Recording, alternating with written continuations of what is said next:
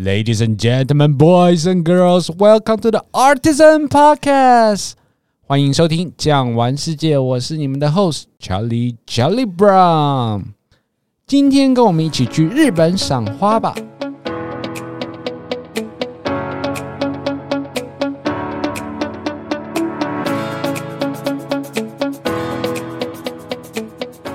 首先呢，我们要欢迎我们的防皱女王。嗨，Charlie，好久不见。嗨，好久不见了。还记得我们上次有提到日本人入学的时候和世界各国不一样。那春天呢，反而是日本的新学期。不过呢，讲到日本的赏花，尤其是春天呢，就不得不让人提到樱花这件事情。每年呢，根据统计数字，差不多有将近四十万人选择来日本赏花，这个数字真的很可观呢。对，没有错，国人真的是很喜欢选择日本的花季，特别是在樱花，樱花就是春天时期。有一部分是因为日本离台湾实在非常的近哈，你到九州可能只要飞一个半钟头，你到关东春天可能只需要飞到三个钟头。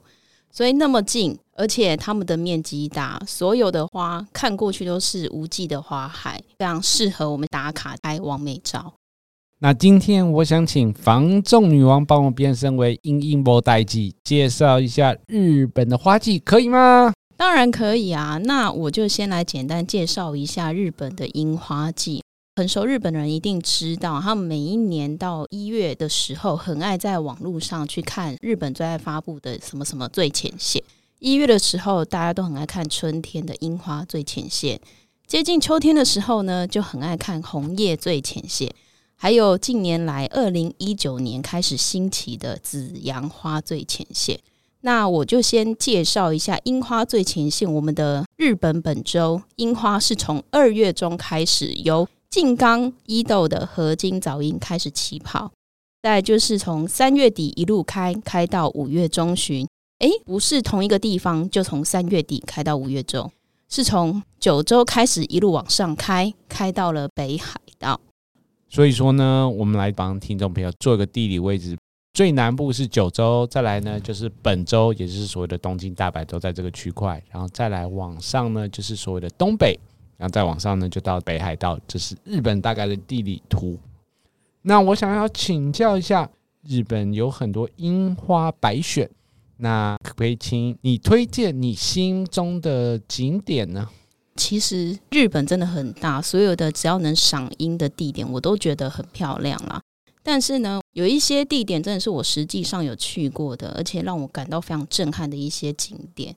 例如九州长崎的大村公园，还有大家很喜欢的海上鸟居广岛的严岛神社，比较少知道就四国高知的高知城，还有关西的兵库姬路城，真的非常的漂亮。还有期间限定的造币局，再就是大家比较少去、鲜为人知的新潟佐渡岛。那关东不用讲了，关东搞不好大家都比我熟，但是关东夜莺的目黑川。还有千鸟之渊、东北的福岛、日中纪念自行车道，还有每一年只要跟团一定都会走的一个行程，叫做红前城。北海道当然就是道南的五棱郭跟圆山公园。我发现听你刚刚所讲的几个点呢、其实不是公园，就是日式城堡，要不然就是所谓的寺庙。不过其中有两个点，关西的造币局。和福岛的日中纪念自行车人行步道，这两个点呢，你说的呢，既不是在公园，也不是在日式城堡，也不是在这个所谓的寺庙范围之内，他们是有什么特别的吗？我先讲一下，现在国人最敏感的地名就是福岛日中纪念自行车车道呢。我觉得最特别就是它真的是很长的一个自行车步道，跟人也可以走的，它分两条。那它两边呢，就会种了你可能比较少见的，都是垂樱。因为我们在其他本州的地点，可能都是看到吉野樱啊，或者是其他的什么山樱之类的。那这边全部种的都是垂樱，而且呢，它在自行车步道的最中间的那个点，它还设置了一个观光列车的车头是 SL 号的车头，所以你只要在那边拍照片的时候，真的很多人以为你是坐着 SL 号去赏樱，可能大家就会一直问你说：“哎，你在哪里赏樱？你在哪里赏樱？”所以这个点我真的是非常非常的推荐。其实你刚刚讲的非常正确哈，我相信很多听众朋友听到福岛呢，还是会感觉到有一点怕怕的，会不会有辐射之类的？那你真的认为日中纪念自行道是不用担心的吗？当然不用担心啊！其实三一过后的那一年啊，我也有到福岛市玩了一下。你看，我都觉得福岛没有什么了，但是我还是要告诉大家一下地理位置，我怕大家真的很害怕担心。你就想象，如果你是拿的 Apple 的话，Apple 后面是不是有一个苹果被咬了一口？你就想着被咬的那一口呢？其实就是福岛禁止通行的那一块，当初辐射的地方。但其实这个赏樱的极点日中纪念自行车道呢，它其实是在福岛的左上方，很远很远，离了差不多一百公里以上。等于说，一个是在苹果的左上方，一个是在苹果的右下方，距离相对来说是遥远的。所以说，日本真的其实很大，虽然说从地图上看起来很近，但其实距离很遥远，不用太过担心。真的不用担心哦，福岛真的很大。那我们刚刚还有提到所谓关西的造币局，那可以帮我们大家说明一下何谓造币局？造币局它的中文汉字就是写制造的造，币是钱币的币，所以呢简称造币局。顾名思义的，它就是制造日本钱币的一个地方。那制造钱币的地方跟赏樱又有什么关系呢？查理不知道有没有听过，就是日本有一个名词叫做“樱七日”，樱就是樱花的樱，七就是七天的那个七日。其实这个名词顾名思义，就是樱花的赏味期限只有七天，从刚开始开开到让你觉得可以值得去欣赏的，只有一周的时间。而且造币局的樱花。我提到造币局，绝对不会是因为我刚刚讲了造币局的樱花只有七天，搞不好造币局可能开的是十天、十四天、两周之类的。错，造币局也只有七天，所以不是你想象中的那么长时间。只不过是造币局呢，它就是一个造币的地方，那它不可能一年三百六十五天都开，因为它是独立法人的。所以他呢，为了所有的观光客跟他们的人民，他在四月的某一周会完整的开给你们去欣赏它的樱花，因为他樱花路途差不多只有五百六十公尺啦，但是它有上百种的樱花在一次齐放开在那一条的造币局上，所以你不用到很多个地点就可以看到很多种樱花一起满开。那我有一个问题想要请问你一下。因为感觉在日本的樱花盛开的时候啊，每个地方都很多人。那你有没有个人推荐的私房景点是那种樱花很多，可是没有人呢？这个问题真的好困难哦。日本樱花季的时候，到处都是樱花。那樱花季又是在日本人的心中是一个非常大的一个盛事，所以你说要没有人，真的是不可能。但是你如果是说想要找那一种外国人比较少的。有日本人的，这一定会有，但是日本人还是很多啊。所以说，基本上是没有这种就是樱花很多，但是没有人的地方就是了，是吗？真的不要有这种迷思哈！你你能想到的樱花景点啊，其实日本人都知道。那除了樱花季只有短短的七天，那如果说在这个时期，除了樱花以外，还有没有其他的花种可以一起同时欣赏的呢？你讲到重点的查理，其实樱花这七天吼真的是很短，其他的七天很长会卡到我们四月上旬的连休，所以其实这机票也难抢啊，到处都是人，日本也是休息，也是人也很多，所以呢，日本人很聪明，他不是只有树上的樱花，他就种植了一种东西叫做地上的樱花，日文叫做西巴萨库拉，其实就是知音，长在地上的知音。再来就是呢，知音以外，你真以为只有知音可以赏吗？怎么可能轻视日本人的脑袋？其实，在同一个时期，差不多在五月下旬到五月上旬，还有两种花近年来非常非常非常的红。第一个叫做紫藤，第二个叫做粉蝶花。知音它的花期是落在四月中到五月下旬。紫藤跟粉蝶花，它是落在四月的下旬到五月上旬，这三个重叠的时间点呢，是可以加值加量，买一送二，不伤心。那你刚刚说的买一送二，不会就是买樱花送紫藤和粉蝶吧？没有错，所以可以让你在同一个时期里面可以看到三种花。那这三种花可以在同一个时期、同一个地点看到三种花的地方，最具代表性的就是关东。我们就以东京为中心点，它的东方就是它右边有一个叫做茨城县。这样大家就会知道，是右边有个茨城县呢，它有一个粉蝶花，很有名的就是国营长鹿海滨公园。再就是东京的上方有个叫做立木县，最有名的就是足利花卉公园的紫藤。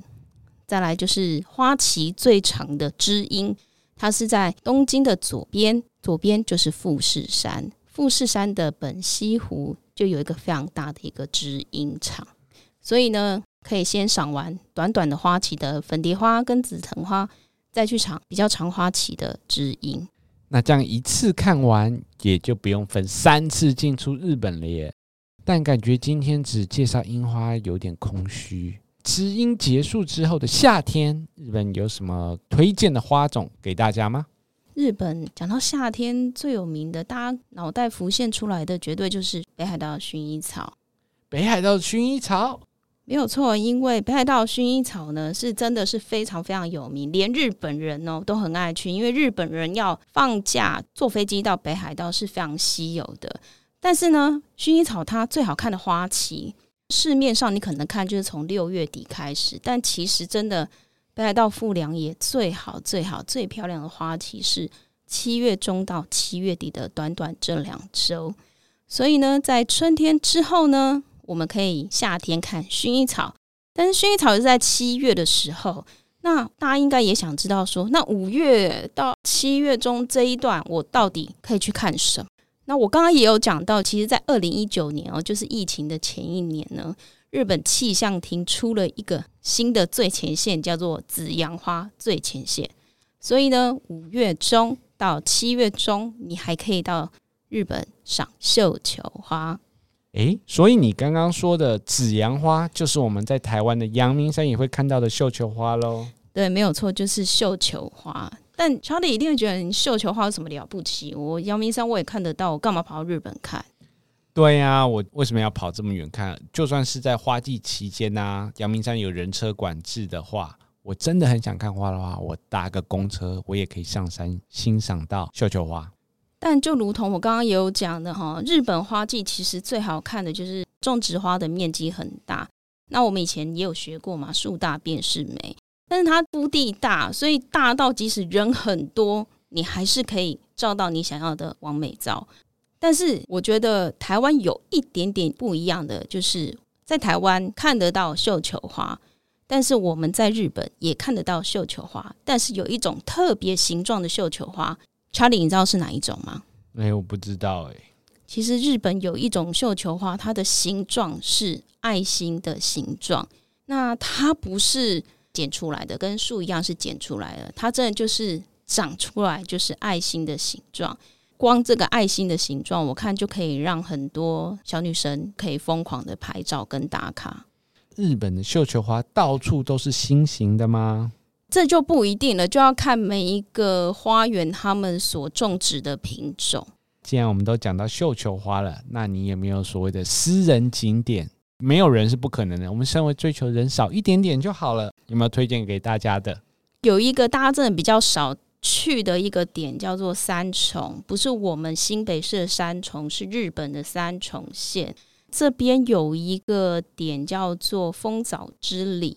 它真的就是一眼望过去，全部都是你能想象中所有的颜色绣球花都拍得到，特别是全部都是绣球花，但只有几个区域种的是有爱心的绣球花，推荐大家一定要去找找看爱心的绣球花。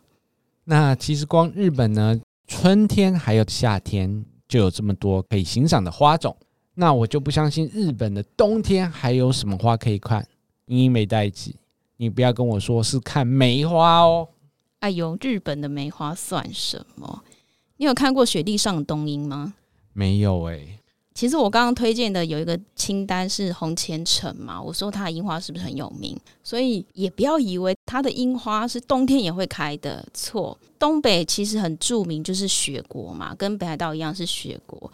所以呢，下大雪的时候，雪都会积在树上面，樱花枝树上面，所以覆盖在上面的时候呢，冬天日本也很爱做点灯活动，他就在红前城去打一个点灯，利用雪。反射的光线打上樱花树上的雪的时候，你就会觉得真的很像冬天盛开的樱花，也有一番风味。